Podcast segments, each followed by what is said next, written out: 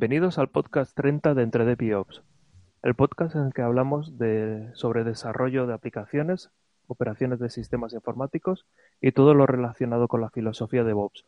Hoy estamos Edu. Hola, ¿qué tal? David. Hola, ¿qué tal? ¿Cómo estamos? Dani. Hola, ¿cómo estáis? Nach. Hola, buenas tardes, noches, días. Siempre lo digan a la hora de que me da la gana. Bueno, y un servidor que os habla. Eh, soy Javier. Para no perder las buenas costumbres, empezamos el podcast dando las gracias a todos aquellos que nos han dejado alguna reseña en iTunes o un me gusta en iBox. Es el gran feedback de los oyentes. Eh, en este caso de Gran Gat, que ha dicho, este podcast ha hecho que os conozca. Enhorabuena, buen trabajo. Mira, estamos muy halagados por estos comentarios. Y Francisco, tenéis que grabar siempre en presencial, sí o sí. Se intenta, pero como podéis comprobar, este no hemos podido grabar en presencial. Y... Bueno, matizando Javi, matizando Grangat, entiendo que se refiere al episodio que hicimos sobre sobre el análisis del sistema de votación del referéndum ¿no? de Cataluña, creo recordar. Sí, y, y, también el de Francisco también habla del mismo. Aquel análisis que hizo Dani eh, sobre un artículo que después se transformó en un podcast y en una presentación. O sea, es una evolución que realmente ha estado muy, muy, muy interesante. Dani. Es verdad, sí, sí, ha evolucionado en, varios formatos. O Digi ha evolucionado hacia, hacia, hacia presentación en el último sudo. Es que, por cierto, tengo pendiente colgar la, presentación. Lo haré en breve y lo podréis ver en, la, en, nuestro blog. Para aquellos que no lo conozcan, el sudo es, una reunión de sysadmins que se hace aquí en Barcelona una vez al mes. Si buscáis, si buscáis en el Meetup en la web de Meetup Sudo es Barcelona, ahí lo tenéis. Y es, es en la última que habló Dani. Y seguro que no será la última, porque nos han llegado voces que realmente he estado invitado a realizar esta charla más veces. Sí, madre mía, soy el último en enterarme siempre, maldita sea. Ahora mismo estoy. Bien. Ahora mismo estoy echando de menos los efectos de Google Hangout. Yo no. Las manos quietas, amigos. vale, pues vamos al tema que nos lleva hoy. Eh, nos toca hablar de una petición que nos hizo un oyente, Pau, que nos comentó eh, sobre las herramientas que utilizábamos día a día y también nos comentó si podíamos explicar cómo nos mantenemos al día en este mundo tan cambiante y donde literalmente la novedad de un año a otro, al año siguiente, queda obsoleta. Entonces, eh, vamos a realizar un, un, recorrido tal como hicimos en el podcast de las herramientas, donde vamos a ir comentando cada uno de nosotros. Dani, ¿puedes empezar? Venga, ¿quién, ¿quién empieza? ¿Me dejáis a mí? Y tanto. Pues eh, venga. Yo tengo una lista de cosillas que la verdad es que no son, no son muy, muy concretas y, muy específicas. Por ejemplo, yo eh, he tirado mucho y sigo tirando mucho de, de Coursera, del gran Coursera. La verdad es que tiene un, fondo, un catálogo de, cursos de casi cualquier cosa, entre ellos de, tecnologías de la información, programación, etcétera, que está fenomenal y además siempre tienes, eh, bueno, es acceso gratuito para todos los cursos, solo tienes que pagar si quieres la certificación que te confirma que has aprobado todo la, o sea, todo, que has aprobado, has pasado todos los exámenes y, la, y, los, y los trabajos que te, que te, hacen hacer. Pero vamos, que si tú no haces, no quieres, no te interesa esa parte, eh, tienes acceso al catálogo entero perfectamente. Yo recuerdo dos de los que más me gustaron. Uno fue uno de Stanford sobre sobre estructuras de, sobre algoritmos y estructuras de datos. Y, otro que no recuerdo de qué universidad, era también una, una, universidad americana, em, sobre criptografía. Esos estuvieron muy bien, pero es que hay de todo. La verdad es que te pones a ver el catálogo y, y bueno, por falta de tiempo no, no, no, no lo haces. Coursera está bien para, para, cosas de conocimiento base sólido. O sea, cuando no te vayas tampoco a buscar la última herramienta o, el último framework o la última cosa que está de moda, porque ahí no, no sueles encontrarlo. O sea, es más pues como lo que comento ahora, una base sólida sobre criptografía, una base sólida sobre algoritmos, etcétera. Y eso es lo que, eso es lo que te ofrece Coursera. Luego también he tirado mucho de, de Code Academy, por ejemplo. Yo, por ejemplo, empecé a programar en Python pues eh, a partir de los cursos que tienen esta gente ahí, que la verdad son como pildoritas muy, muy cortas, muy concretas, que te dejan, a, la misma vez que te están explicando una funcionalidad, te permiten hacer el, te ofrecen ya la prueba para, para, ver si lo has entendido o no, con un trozo de programa que tienes que completar. Y está, o sea, es muy, muy usable, muy, está muy bien. Luego, tiro también mucho de algo que, si no me lo dieran en el, en el, trabajo, no sé si lo pagaría, pero yo sospecho que sí, que es el, la suscripción de Safari, no sé si la conocéis, el Safari Books Online, que básicamente es un... Sí, ¿no, Edu? Sí, sí, sí lo conozco. Es fantástico, o sea, es un... Me parece que son treinta y pico euros al mes. No sé si hay varios planes y, y es diferente un plan personal que el de empresa, pero por ejemplo, eh, bueno, en el plan de empresa que tenemos nosotros, eh, se nos permite un, acceso ilimitado a cualquiera de los, de, los libros de ITE, pues de las, de las principales, ¿no? De O'Reilly, de todas estas. Y eso tiene un valor, ahí sí que encuentras cosas de última, de última, bueno, de la cresta de la ola. Porque incluso te dan acceso a libros beta que ni siquiera están, están publicados. Es como una release candidate de libro, ¿no? Y tú ya estás viendo, pues yo qué sé, el, último libro sobre, sobre OpenStack Mitaka cuando el, el, como quien dice, acaba de salir. Y está muy bien. También es un fondo de, libros impresionante. para cualquier tecnología, para cualquier cosa, y es, es, increíble. Y al final, como, como, tienes una tarifa plana, pues para cualquier consulta, pues te vas al libro y a la página y al capítulo correspondiente y te lees eso solo, si te hace falta, si te hace falta otra cosa, otra, detalle también.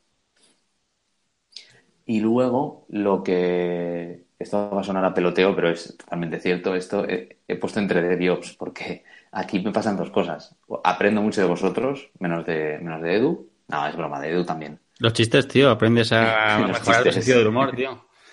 Correcto, correcto. No, pero también aprendo de ti de... De, de... que no, que el contraejemplo, ¿no? de, o sea, en dos sentidos esto de entre DevOps, de aprender de los compañeros, de los, de los, de los peers, digamos, de las cosas que explicáis, y luego de aprender tú mismo cuando te pones a, por ejemplo, a preparar un podcast o a escribir un blog. Em, porque no, como dicen, ¿no? Siempre, nunca, em, o sea, cuando, e, cuando realmente entiendes algo es cuando eres capaz de, de explicarlo, de explicarlo correctamente. Entonces, si te ves en la obligación de que tienes que escribir un post sobre una temática de presión, de, meterte presión que no sea, pues esta, de decir, ostras, tengo que explicar esto y, me toca entenderlo perfectamente porque tenemos mucho respeto por los oyentes y tampoco nos gusta nos gusta pues eh, eh, dar información de calidad, de, poca calidad o sesgada o lo que sea. Así que eso, eso sería un poco lo que, lo que uso yo en mi día a día. De verdad no puedo poner los aplausos de los efectos de Hangout. no, no, puedes, no puedes. No, por Dios, no. Vale, bueno, alguna de estas vosotros también o qué? Eh, bueno, yo en el caso de, de Coursera Code Academy, últimamente estoy bueno, no estoy muy puesto en, cursos online, he hecho alguno.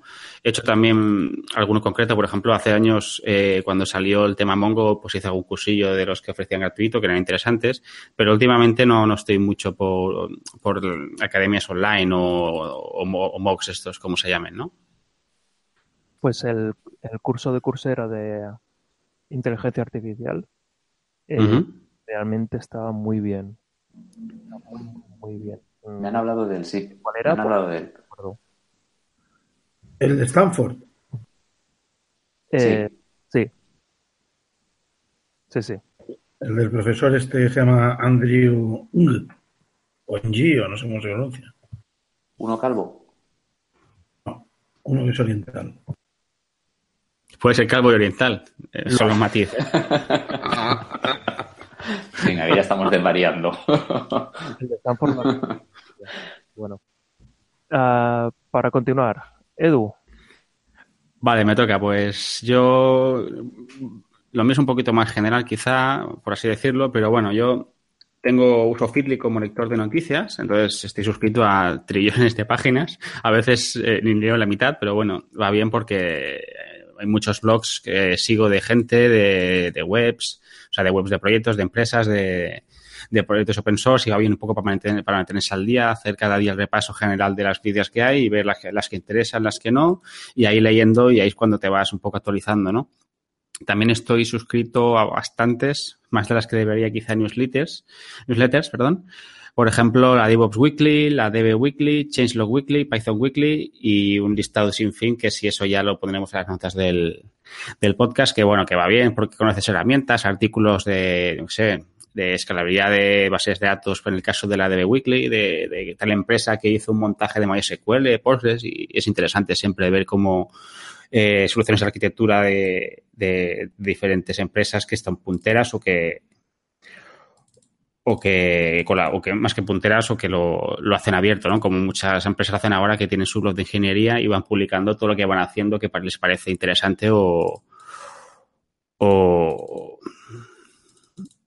bueno, es interesante, tampoco Luego también Twitter y Hacker News como fuente de links puntuales de gente que siempre comparte y, todo eso. No siempre hay alguien que tiene un link interesante, yo mismo lo hago y, y siempre pues, te vas enterando. Al final es un poco boca a boca, ¿no? También es gente que conoces, gente que no, pero que al final siempre pone cosas interesantes. Hacker News, pues no sé si conoces Hacker News, pero bueno, eh, es un portal donde se van poniendo noticias normalmente del sector de la tecnología y se votan y van subiendo al, al top las que son más interesantes y siempre conoces eh, cositas interesantes, descubres cosas interesantes ahí. Luego he puesto He puesto Slack como un listado, tengo como Slack como listado porque al final también es un poco el boca a boca, ¿no? Contactos, amigos, en el trabajo siempre tenemos canales donde la gente va poniendo cosas que descubre de, ciertas, tecnologías o discusiones técnicas y siempre sale alguna cosilla que, vas aprendiendo.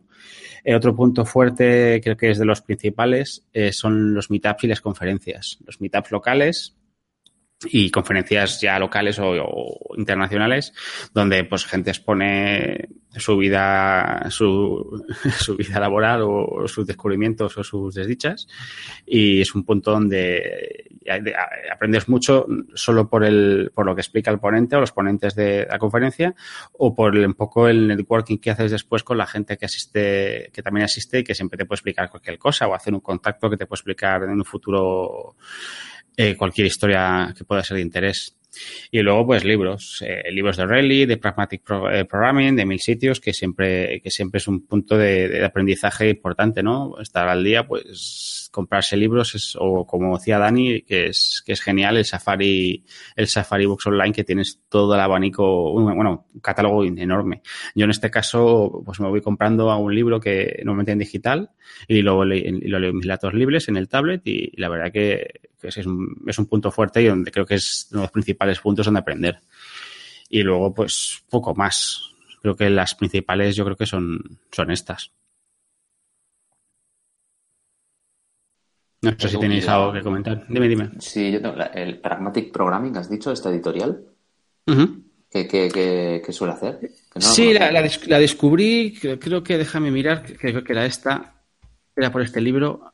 Eh, sí, es hace tiempo cuando intenté meterme en el mundo de, de BIM, ah, en serio, pues empecé a buscar información por internet y tal, y, libros recomendados, y descubrí uno de, de Drew Neal, que se llama Practical BIM, que os lo recomiendo si queréis aprender BIM, porque es, es cojonudo este libro, es, es, es, buenísimo. O sea, la, está enfocado de una forma de, de, de resolver pequeñas tareas y te, y te va introduciendo y enseñando a, a hacerlo en BIM de una forma más sencilla hasta ser un maestro, por así decirlo, hacerlo de la forma más, más, más práctica posible en BIM.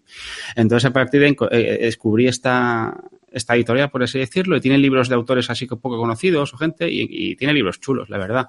No es O'Reilly, pero tiene libros interesantes. Yo me he comprado un par por aquí, no recuerdo más eh, exactamente ahora. A partir, me compré uno de Temux, que explicaba, también me quise poner con Temux, al final no me, puse, pero no me pero lo dejé, pero fue interesante descubrir un poco Temux y también alguno de Git, o sea, tiene libros interesantes. Por eso le he puesto porque me gustó bastante y siempre voy echando un ojo a ver si hay un libro que me guste y, comprarlo. Por eso, por eso le he puesto, porque la, he destacado por eso más que nada, porque me gustó mucho el libro de, de BIM que compré aquí. Y luego, pues no sé, las típicas, ah, no recuerdo eh, cómo se llama esta que regala el libro al día. No me acuerdo nunca. La que regala el libro al día es Packet Press. Packet, Press, por ejemplo, tengo alguno. Bueno, yo, yo tengo Pack Pup. Sí. Bueno, pues no, no recuerdo el nombre. Bueno, pues me recuerdo. Sí, de hecho era una de las cosas, ya, ya me ha chafado, era una de las cosas que yo iba a comentar. Mala persona. Yo tengo una pregunta. Edu, ¿estos de, estos de, de Pragmatic Programming no son estos que hacen libros como siete lenguajes en siete días o siete bases de datos en siete días? Sí, creo que tienen cosillas así interesantes. Sí, sí, sé que me suena así. Tienen libros, la verdad, que son como muy, como muy de nicho, muy, muy, son muy curiosos. Sí, creo que es este. Y tienen, por ejemplo, Programming Nerd, ahora estoy mirando cosas de Raspberry Pi, DevOps in Practice, tienen mil cosas. La verdad que tienen temáticas que, que son curiosas y a veces son, te digo, son escritores o son gente que no, bueno, supongo que son poco conocidas, pero si el libro es bueno, pues es interesante. Al final es como todo, ¿no? No tiene por qué ser un libro bueno porque lo escriba el tío más listo del mundo, ¿no? Al final. Y eso. Poco más tengo que. Luego, lo que todo el mundo, ¿no? Pues eh, en el trabajo al final también descubres muchas o aprendes mucho, ¿no? Como dice Dani, el hecho de, de publicar el podcast, al final tienes que documentarte, aprender, ¿no? En el trabajo también tienes que tienes nuevos retos y al final acabas eh, aprendiendo, o sea, como sea como, como sea, ¿no? A base de preguntar, de del soporte del, del producto que estás utilizando, de compartir el libro de turno, de buscar en internet. Es, yo creo que casi todos tenemos estas tenemos estas vías de aprendizaje, ¿no? Un poco, las compartimos. Y no sé, yo por mí ya el, siguiente. Pues ahora le tocaría a Ignasi. Bueno, yo para ser justos, la verdad es que soy muy inconstante en cómo me mantengo al día. Y pues que me da por, mucho de una cosa, mucho de la otra. Es muy, soy muy constante, pero para ser justos también tengo que decir que, por ejemplo, yo tengo, mm, me muevo mucho en, varios meetups y en, voy a bastantes conferencias al año y entonces la mayor parte de lo que me mantiene al día o con lo que me mantengo al día son charlas y, vídeos. Entonces, sucede que voy a una conferencia, veo unas charlas eh, o leo del programa de una conferencia y digo, mira, esta, esta charla puede ser interesante. Y veo el vídeo, lo que sea. Eso lo hago mucho. Y a partir de ahí eh, generas una serie de, de, bueno, vas haciendo contactos que si los vas siguiendo, si miras sus blogs y si te los pones en Feedly o miras también, yo qué sé, por sus canales de YouTube o los de sus empresas, pues ahí mantengo bastante, bastante eh, el flujo de información de cosas nuevas que, no conocía. O sea que en gran parte es lo, por lo que yo le llamo vida social, pero bueno, no sé si llamarle así tampoco. También a veces, pues, como colaboro en varios grupos, eh, de los temas que tratamos, pues estoy también un poco al día por eso, porque viene gente y me explica, estamos haciendo, aquí estamos usando esto y aquí estamos usando aquello, entonces siempre ves algo un poco de todo y, tal. Em, luego, eh, bueno, tuve una época en la que me apuntaba a cualquier lista de correo y cuando digo cualquier, casi casi era cualquiera y recibo muchos mails. Entonces, claro, no sé, me dio una época vi que en LinkedIn había grupos de sysadmins, administradores de, Linux, eh, DevOps, no sé qué. Pues también recibo un montón de mails y, y de vez en cuando, pues, como con las mm, sugerencias de Twitter, por ejemplo, pues de vez en cuando abro algún correo de estos que me llegan cada día y miro a ver si hay algo interesante. Luego en el trabajo ah, tenemos una costumbre los viernes o los días antes de los festivos y hay unos cuantos que envían un mail y un mensaje en Slack con, una serie de sugerencias. La mayor parte son artículos de blogs que hablan de cosas bastante, más, bastante concretas, con lo cual puedes leer, entonces, pues no sé, te enteras de cositas, son, enlaces a lo mejor pues de Medium o de, o de sitios así. Si es muy largo y no puedo, pues pues lo, lo meto en, en Feedly y luego lo leo de ahí. Eso, eso también es, eh, lo uso bastante, Feedly. Luego en Slack, aparte de lo que puede haber en el curro, como mencionaba Edu, estoy en el Slack de, de, ingenieros de Barcelona, o bueno, la llaman Barcelona Engineering, BCN, v, o sea, es bcn.slack.com, creo, creo recordar, no estoy seguro. Y ahí también pues van saliendo cositas, hay discusiones técnicas y más allá que las del trabajo solo. Y, bueno, a veces pues le echo un vistazo, miro lo que han dicho en los últimos días y si hay algo que me interese. Eh, y luego había otra cosa, pero ya no la recuerdo. Bueno, sí, libros y tal también eh, en Safari, en O'Reilly, de O'Reilly y, los de los, estos de libros de uno gratis cada día. Lo que pasa es que ya hace un tiempo que empecé a ver, o me empezó a dar la sensación de que de estos de PactPub le, la calidad cada vez iba más abajo, más abajo, más abajo y al final ya casi no los, no los cojo. Además es que me cuesta mucho leer demasiado. O sea, leer un poco, bueno, pero leer mucho, últimamente estoy más casi por hacer que otra cosa.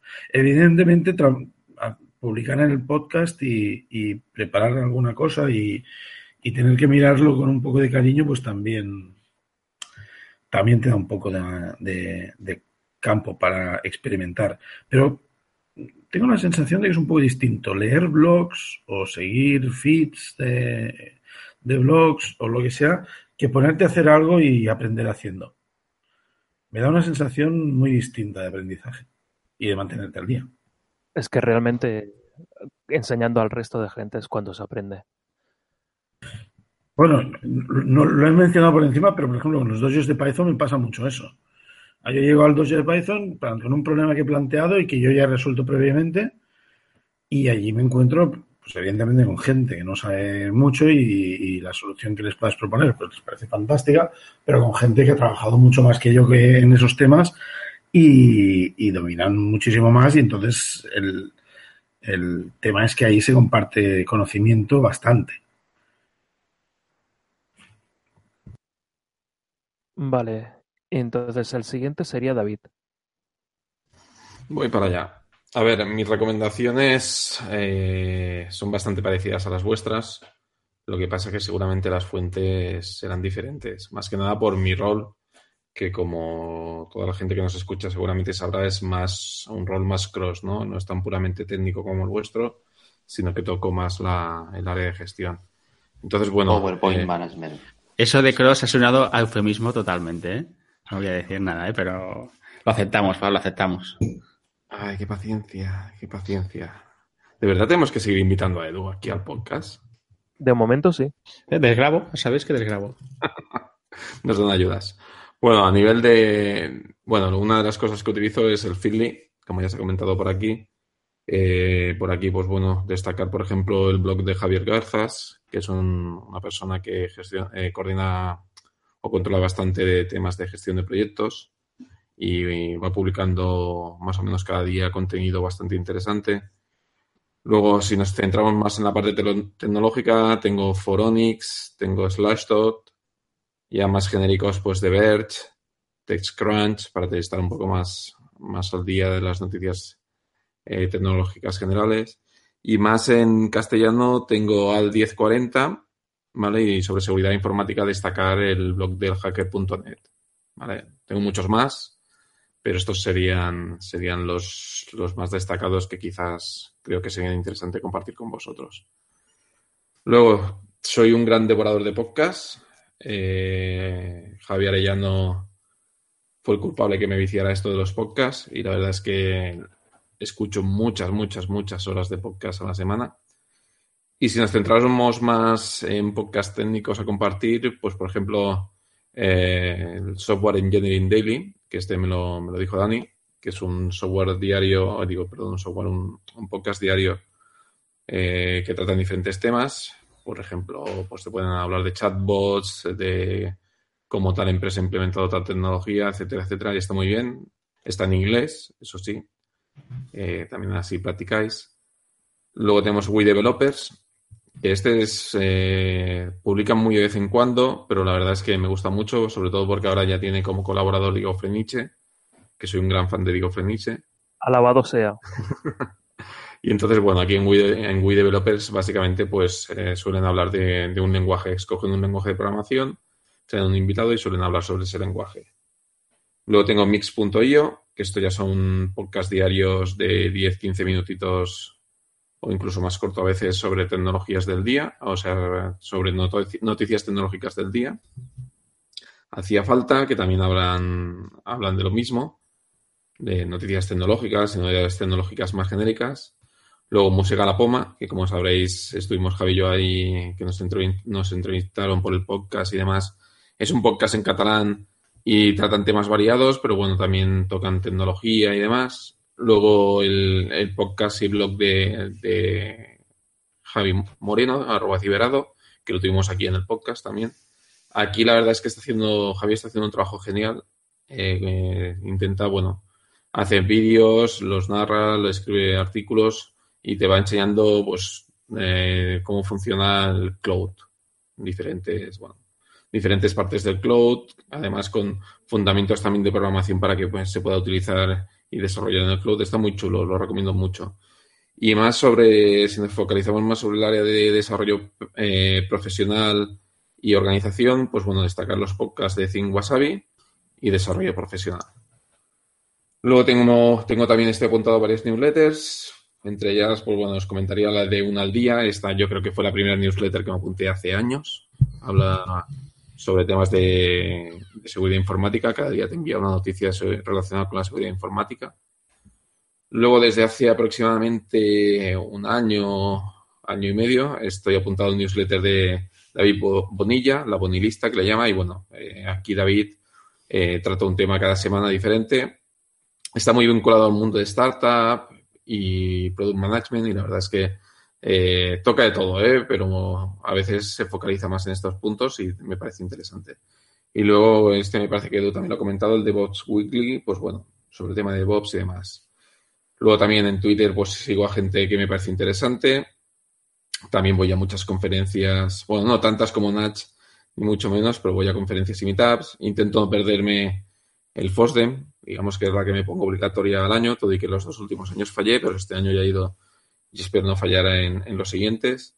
Y de Meetups, pues bueno, eh, ir al de Sudos Barcelona, que os comentaba antes, donde Dani hizo la charla. De vez en cuando me dejo caer la cabeza por, por el Meetup de Python, pero la verdad es que muy de vez en cuando. Y bueno, y algún otro que me parece interesante. Por ejemplo, esta semana estoy apuntado a uno de Docker. A ver qué tal está. Luego también en el trabajo, pues bueno, utilizamos Slack y, tenemos un canal donde la gente va comentando novedades, noticias y por ahí también voy, chafardeando. Y luego estoy apuntado, pues bueno, a temas de los libros gratuitos, en este caso de Packput, que además, si os acordáis, hice un artículo aquí en el blog de cómo conseguir, cómo hacer un script en Lambda para conseguirlos automáticamente y que se apuntara a vuestra, a vuestra cuenta el libro del día. Eh, aquí, spoiler, ya no funciona, ¿vale? Packput ha cambiado la manera de, de solicitar el libro y me han, fastidiado el chiringuito. Y yo diría que no tengo nada más. Así que por mi parte ya lo daría por acabado. Vale, pues. estoy agotado de oírte. Pero agotado, ¿eh? ¿Cuántas horas, ¿Cuántas horas estás ahí escuchando podcast y leyendo y haciendo? pues podcast. técnico, ¿eh? Podcast, la verdad es que tranquilamente. Eh, no os querría mentir, pero 10 horas a la semana mínimo. Venga, va, venga. y entonces, entonces, ¿cuándo haces PowerPoints? Que no, que no, o sea, yo en el trabajo de, de Boro Podcast también. Además, eh, la, aquí lo que me salva mucho la vida es el Pocket Cast, la aplicación esta de podcast que yo utilizo. lo de acortar silencios y todo esto, parece que no. Bueno, primero que los escucho a 1,5. A 1,5 yo cuando te digo parece a ti, o sea, nos escucha a nosotros, parecemos Alvin y las ardillas. Me parece pues demasiado. Yo luego escucho a 1,2. Es algo muy curioso porque te acostumbras a escuchar todo a 1,5 y hay podcasts que me encantan y cuando lo pongo a velocidad de 1... Te duermes, ¿no? Digo, ¿qué, mierda es esto? ¿Y, tú cuando estás en el mundo real hablando con gente, te parece que hablan lento también? ¿Te gustaría acelerarlos a 1,5? Sí, a veces sí. ¿Te pasa eso? De hecho, ahora os está escuchando... mutearlos... Mutearlos, sí. cuando los escuche los escucharé 1.5 y... Ya, te digo yo que sí que pasa. Yo los escucho a 1.8, 2. Y, eso, eso, ya distorsiona mucho, tío. 1.8.2. Eh, al menos en Overcast el sonido se escucha muy bien. Pero realmente es eso. La gente va muy lenta cuando habla. No entiendo por qué la gente es tan lenta. No, ya, pero a ti no te ha pasado, Javi, que dices, este podcast es cojonudo, lo pones a velocidad de uno y dices, pero qué mierda es, qué mal habla este hombre. Mm, ¿Sabes qué espacios, qué silencios? No que... Os tengo que decir que tenéis una enfermedad, ¿eh? no sé cuál es ni qué nombre tiene, pero, pero tenéis una enfermedad. A ver, solamente una cosa. Has comentado uno de los podcasts que, que escuchas que realmente o lo pones a dos o realmente va muy lento. Y es eso, o sea, realmente si le mete muchos espacios y habla muy lento, si ahora no digo nada, todo esto le necesita vidilla y entonces lo, pones con el programa que yo utilizo, que es Overcast. Le quitas los silencios, le pones, eh, le fuerzas a dos y, y, entre quitarle silencios y que le fuerza a dos, a lo mejor te está sonando a 2,5 y tú lo escuchas como una persona normal, o sea, realmente, hmm. que va muy lento. Sí que es verdad que, que yo cuando escucho 1,2 eh, a veces o, tengo alguno que lo tengo, el setting lo tengo por podcast, no tengo, no tengo en general, alguno que me doy cuenta que lo tengo 1,1 y luego lo subo y sí que notas la diferencia que notas lento, ¿eh? Sí que es verdad, pero 1,52 me parece ya super, demasiado hardcore para mí, no sé. No, os voy a explicar una anécdota que además Javi la vivió conmigo porque estaba ahí en la sala. Estábamos hablando con otras personas de los podcasts que escuchaban en inglés y demás y yo dije este, de Software Engineering Daily. Eh, y digo, es que me cuesta mucho seguirlo. O sea, es que habla tan rápido en inglés que me cuesta seguirlo. Y le doy al play, ¿vale? Y dicen, vale, y si lo bajas de velocidad, digo, Dios, es verdad que lo estoy escuchando 1,5. O sea, lo tengo tan interiorizado que, cuando escucho podcast lo tengo que escuchar rápido que incluso cuando necesito escucharlo lento para poderlo pillar, ¿sabes? Es que no, no me doy ni cuenta. Es decir, yo el podcast lo tengo que escuchar mínimo 1,5. Mínimo. Y ahora el Javi me ha picado e intentaré subirlo la velocidad a 1,8. A ver qué pasa. Es que tú dices que escuchas unas 10 horas. Hmm. Eh, yo te triplico, más o menos. Tendría que mirarlo, ahora ya más pica. Mm, pero bueno, bueno, sigamos para adelante. Oye, volver, volver la semana, bueno, la semana que viene o cuando volvamos a grabar y comentar a qué nuevo nivel de locura de, de, de multiplicador habéis llegado. A ver quién llega a 2,5, por ejemplo. Se ganará la medalla de Bobs. No, pero esto había una persona eh, que escuchaba eh, libros, pero los escuchaba, no sé si era a 5, a 4, era una persona ciega que claro, o sea, ya estaba acostumbrada y yo me puse su lo que él estaba escuchando a la velocidad que él lo utilizaba, que no, no recuerdo si era 4, 5 o qué, pero, pero realmente es eso, o sea, yo no escuchaba nada, yo escuchaba un silbido, o sea, era increíble. Y yo lo escuchaba a esa velocidad. Y hablando con la gente, con, ay, no me acuerdo, no me acuerdo el nombre, era el de la página de programar a ciegas, yo estar al lado de él y él escuchando su móvil, eh, que es eso, es un programador ciego, y en la página web explicaba cómo lo hacía, y trucos y, bueno, cosas. Pues la cosa es esa, yo estaba a su lado y estaba flipando. Realmente estaba flipando porque a mí me costaba y no sé qué velocidad era, pero, pero te digo que tres o cuatro seguro. Es, es acostumbrar el oído, ¿eh? O sea, al principio te suena un poco mal y la gente como habla, pero es que luego le pones esa voz y, cuando los oyes normal dices, pero qué mierda es esto. O sea, y lo mismo con los vídeos de YouTube, yo también los subo de, velocidad cuando yo que sé veo alguna charla o algo. Pero bueno. Yo ya estoy. Siguiente. Vale, pues sigo yo. A ver. Eh, la cosa es, eh, yo escucho, bueno, yo leo normalmente en Twitter la mm, realmente utilizo Twitter como una especie de agregador de noticias. ¿Por qué? Porque estaba suscrito a muchas noticias, a muchas newsletters, muchas, muchas cosas que realmente te daban mucha información, pero realmente no te aportaban nada útil. Y entonces utilizo Twitter como filtro. Si realmente alguien lo retuitea, es que era bueno. Más que nada es para ahorrarme tiempo. Bueno, eso es, eso es mi uso, por ejemplo, de Hacking News. Al final, las noticias relevantes o interesantes suben y son las que, un poco como un CMNAME, si quieres, ¿no? También, que al final lo interesante es lo que tiene, lo que, lo que está arriba, que es lo que tienes que mirar, ¿no? Pues lo que tiene más masa crítica, por así decirlo. Pero realmente lo que pasa con Hacker News es que real, no es ves lo que es la realidad, sino que ves lo que Y Combinator te está intentando poner. Hmm, sí. Es decir, eh, solamente hablan de cosas interesantes para, para startups, para cosas así muy burbuja, muy de esto. Bueno, hay todo, pero sí, puede ser. Eh, realmente mm, yo me di cuenta de eso, de, vale, me gusta lo que están diciendo, pero, pero no es solamente esto, sino que hay más cosas.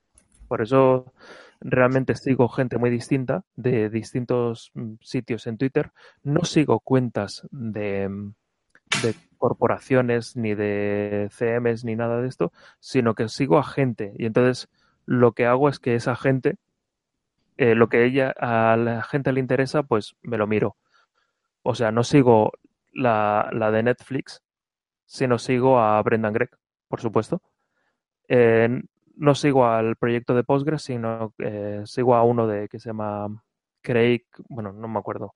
O sea, sigo a personas que son relevantes dentro de ese entorno, pero que, que realmente no me están intentando colar las cosas, sino que son gente normal. O al menos yo no he detectado que hagan publicidad encubierta. Si a la mínima que me intentan poner publicidad encubierta, me lo quito de encima y ya está. La otra cosa que hago es mirar el... Intento ir a Meetups. El que más voy es el Sudowares, que ahora se ha establecido como Meetup, pero hace muchos años que antes de que conociese la, la aplicación de Meetup, Sudowares ya existía. Y uh, ir a conferencias. A las conferencias que puedo ir normalmente es al FOSDEM, porque realmente es eso, es eh, ya es de hace demasiado tiempo que voy al FOSDEM y, y, no quiero perderlo. Una cosa curiosa que pasa en el FOSDEM es que normalmente no puedes ir a todas las, las charlas, pero puedes mirar de qué hablan y entonces puedes encontrar joyas que realmente te has perdido porque no has podido ir a la charla, pero realmente son cosas muy curiosas. También eh, veo algunos RSS, solamente de temas que no son muy eh, digamos, que no, no tienen reflejo en Twitter, es decir, cosas, por ejemplo, de BSD y cosas de seguridad que no que a nadie le interesa, pues me, me apunto directamente contra la página y lo sigo viendo por, por RSS. Haiku también. Eh, esa ni siquiera la sigo por RSS. Me conecto cada día para mirar a ver si hay alguna novedad. Es más eficiente ese sistema, sí. Oh, por supuesto. No, la verdad es que me conecto una vez al año ya. me conecto, dono y ya está. No, no hago nada más con ellos. El, también otra cosa es escuchar podcast, que es, es lo que estábamos comentando. El, el podcast es una muy buena forma de información porque es la gracia que tienes que no necesitas estar eh, atento mirando como en un vídeo o como en una en un en, leyendo un artículo, sino que puedes venir desde el trabajo tranquilamente y estás escuchando los podcasts a la velocidad que sea. Y uno de los puntos más importantes que tengo es el GitHub de Edu, porque Edu es un pesado y cada vez que él pone una estrellita, veo que realmente era un proyecto interesante. A ver, yo soy tu filtro, reconoce todo. Como no estás suscrito a ninguna newsletter y estas historias, y yo sí, yo soy el filtro que te, que te permite tener estas cosas en tu punto de mira sin tener que dedicar mucho esfuerzo porque ya lo dedico yo, ¿no? Correcto, o sea, totalmente. Te utilizo de filtro para decir, vale, ya me ha hecho la faena, me voy a mirar esto porque si a Edu le interesa, puede ser muy, muy, muy interesante. Bueno, quizás soy de, de, de gatillo, más que gatillo de, clic fácil en el caso de Guija, porque uso las estrellas para, para ponerme los proyectos como, es como un, eh, un pocket, un, para leer después, ¿no? Y a veces son proyectos que marco para, para tenerlos, para echar un ojo más adelante o tenerlos controlados, por así decirlo, ¿no? Para no tener una lista en un disecho de texto con cosas que me tengo que mirar. Pues es una forma de tener controladas estas historias. Es Pero lo sí, que te iba a decir. Quizá, quizá demasiado. Es lo que te iba a decir, tío. O sea, yo también te sigo y es que no sé cómo mutearte, eres un spammer. entró ahí 50.000 estrellas. Digo, joder, tío. Digo, es imposible que le haya dado tiempo a chequear todos los códigos estos de, de los repos aquí y demás y ver No, a ver, no chequeé, pero son cosas, le echas un ojo, ves si es interesante y siempre son esas herramientas, o sea, que tienes un problema o alguna necesidad. ¿Cuántas marcas al día? No, no es que marque al día, no sé cuántas marco al día, pues a lo mejor tres o cuatro o cinco, hay días que ninguno. digo, al final lo, es lo que, lo que os he dicho, pues estoy en, en, los, en las, week, las, las newsletters que estoy o en Twitter veo algún proyecto de alguien, le echo un ojo, me parece interesante y, hostia, pues le pongo una star. O gente que sigue en GitHub, al final esto es lo que hago yo, lo que hace Javi con Twitter, lo hago yo con GitHub. Yo tengo gente conocida y gente que parece relevante o que hace cosas que a mí me parecen relevantes, ¿no? Entonces siempre, como tú también ves lo que pone, como hacéis vosotros conmigo y lo hago con otra gente, pues a veces también pongo stars de cosas que he visto que han puesto stars. Y vosotros sois, esto es, eso es una pirámide. Es como, el, es como el tipo de la pirámide. Yo le pongo star, vosotros creéis que es bueno, también le pones star y estamos creando una burbuja aquí de stars de proyectos de mierda, seguramente. Pero bueno, no pasa nada. Es gratis.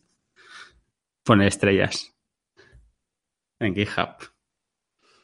Y bueno, la, también otra cosa que utilizo es eh, en el Slack del trabajo que van apareciendo ahí información y realmente muchas veces es muy interesante y es, es una forma muy, muy, muy, o sea, muy fácil de que sean las mismas cosas que a mí me interesan. Entonces, es muy, muy, muy interesante. Y también tenemos unas sesiones que nos, que cada semana eh, realizamos una explicación dentro del trabajo a, nosotros mismos, donde explicamos cosas o, particularidades de una tecnología o herramientas o cualquier cosa. Y realmente eso es muy interesante porque eh, digamos que te hacen una presentación para ti. Realmente es muy, eh, o sea, no, no es una presentación genérica, sino que es una presentación de esto te va a servir para y te ponen un ejemplo claro que tú ya has vivido. Y eh, prácticamente estas son todas mis formas de, de informarme. ¿Alguna, ¿Alguna cosa? ¿Algún comentario? Al final podríamos resumir que las fuentes son internet o noticias, otros contactos y cursos o libros, ¿no? Al final el resumen que yo creo que es lo que la mayoría de la gente utiliza, ¿no? Luego al final es qué herramientas o qué medios utilizas para llegar a esa información, ¿no? Pues muchos con Twitter, otros con GitHub, Hacker News, los feeds, el boca a boca, ¿no? Pero al final más o menos todo se resume en cuatro o cinco puntos, yo creo, ¿no?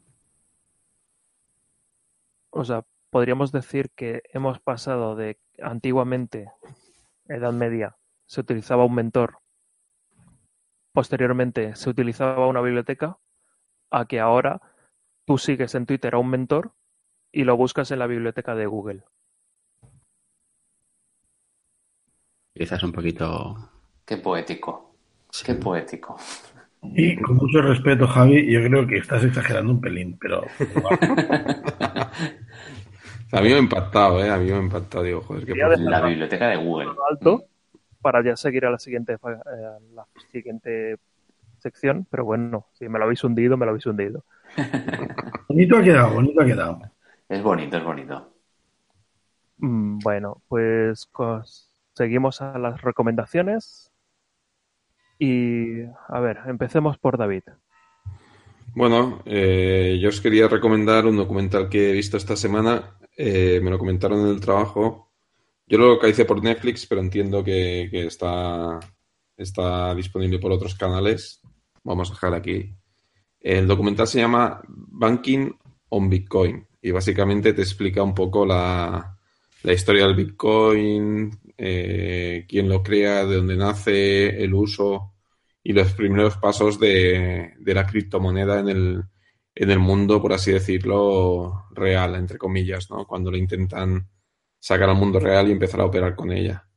Y la verdad es que me pareció bastante interesante. Me pareció bastante interesante. Ahora estoy intentando, o me está empezando a interesar un poco el mundo este del blockchain, blockchain y, bueno, criptomonedas y demás. Y, mira, mm, lo vi por ahí, lo recomendaron y, es algo que quiero, que creo interesante que os puede gustar.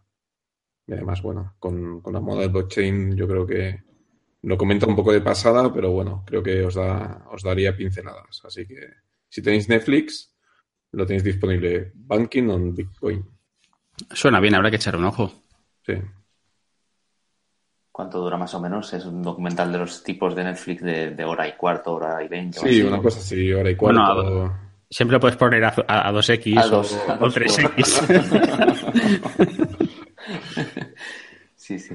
Oye, a ver, me lo apunto eh, esto. Está en inglés, eh, lo que tiene sus títulos me parece en castellano.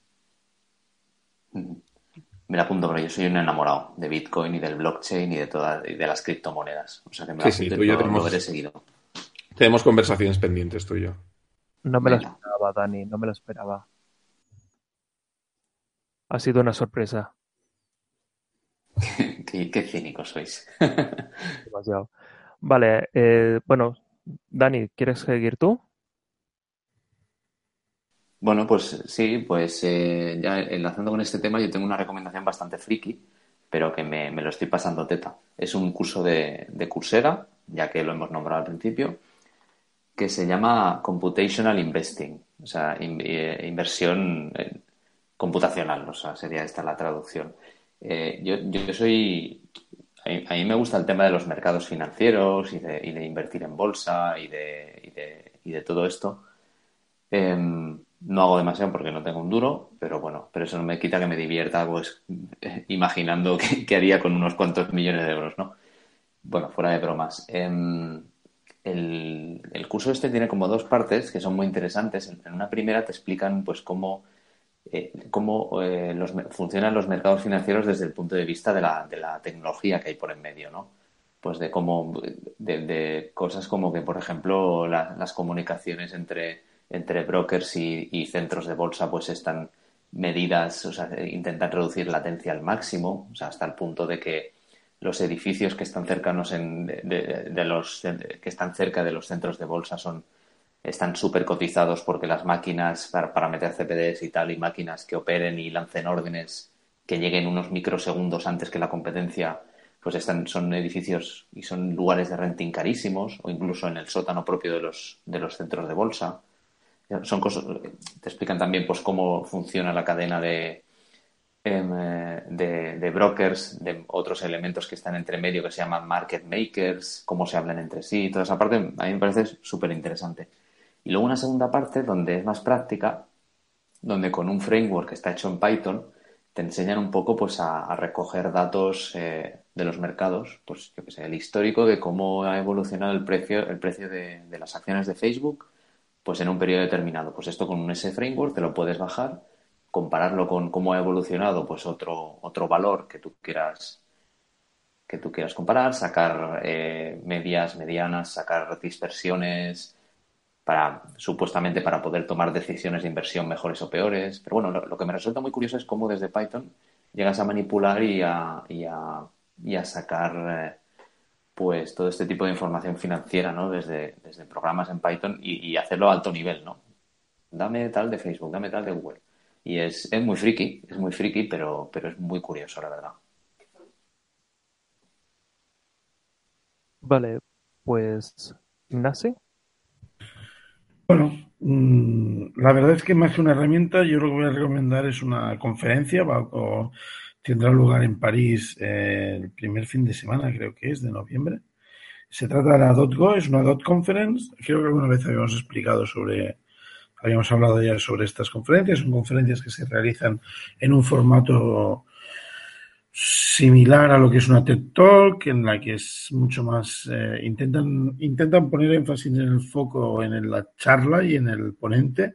Eh, solo hay un, track de charlas, no, no puedes atender a más de unas, más de una a la vez y bueno, eso dura un día. La parte buena es que los vídeos están disponibles eh, muy pronto y con bastante buena calidad.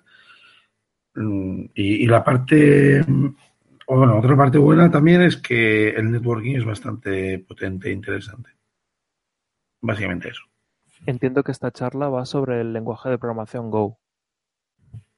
Eh, sí, sí, la conferencia es sobre el lenguaje de programación Go. Lo que pasa es que hay otras dos conferencias que son, sobre JavaScript, sobre scaling y infraestructura distribuida y cosas así. O sea, hay diferentes dot conferences durante el año. Vale, pues Edu, te toca.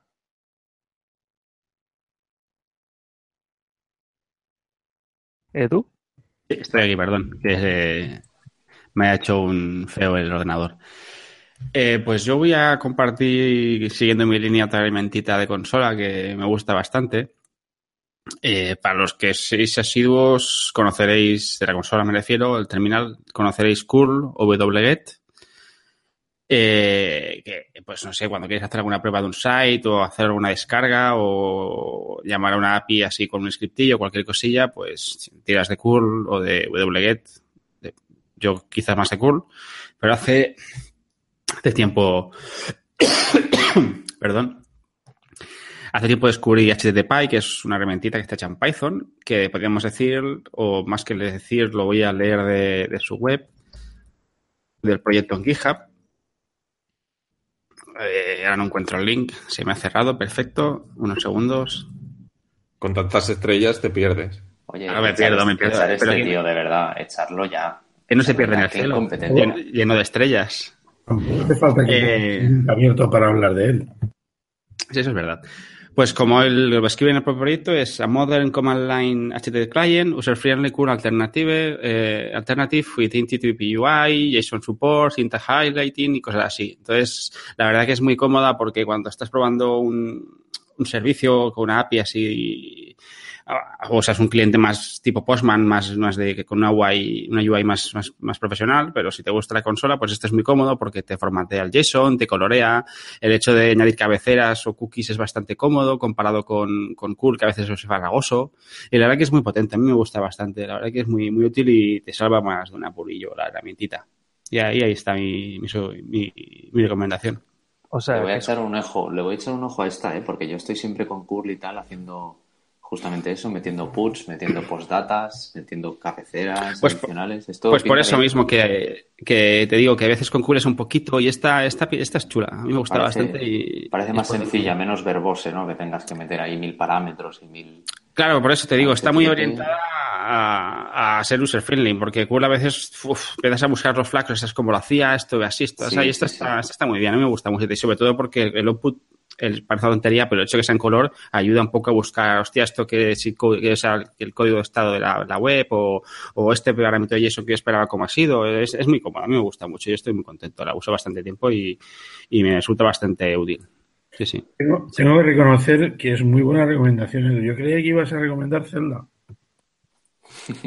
Zelda, ojito, os voy a recomendar la Nintendo Switch, que es una pasada, y todo es culpa de Javi, ay, de Javi de David, y de un amigo mío, por, el, por un podcast que era o el, o, el, o el Zelda o el Elite Dangerous. Y ahí me quedo.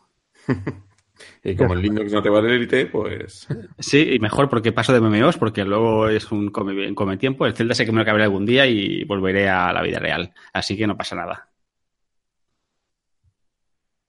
Vale, pues mi recomendación es para Edu que cuando vuelva a la vida real eh, las jornadas de podcasting de Alicante que se producen el 27 y 29 de octubre, que este año no voy a poder ir, es una gran lástima, pero bueno, más que nada que si os gustan los podcasts, eh, tanto escucharlos como producirlos, eh, aquello es muy, muy, muy interesante. Si os podéis pasar, es un buen sitio para aprender y para conocer a todo el mundo.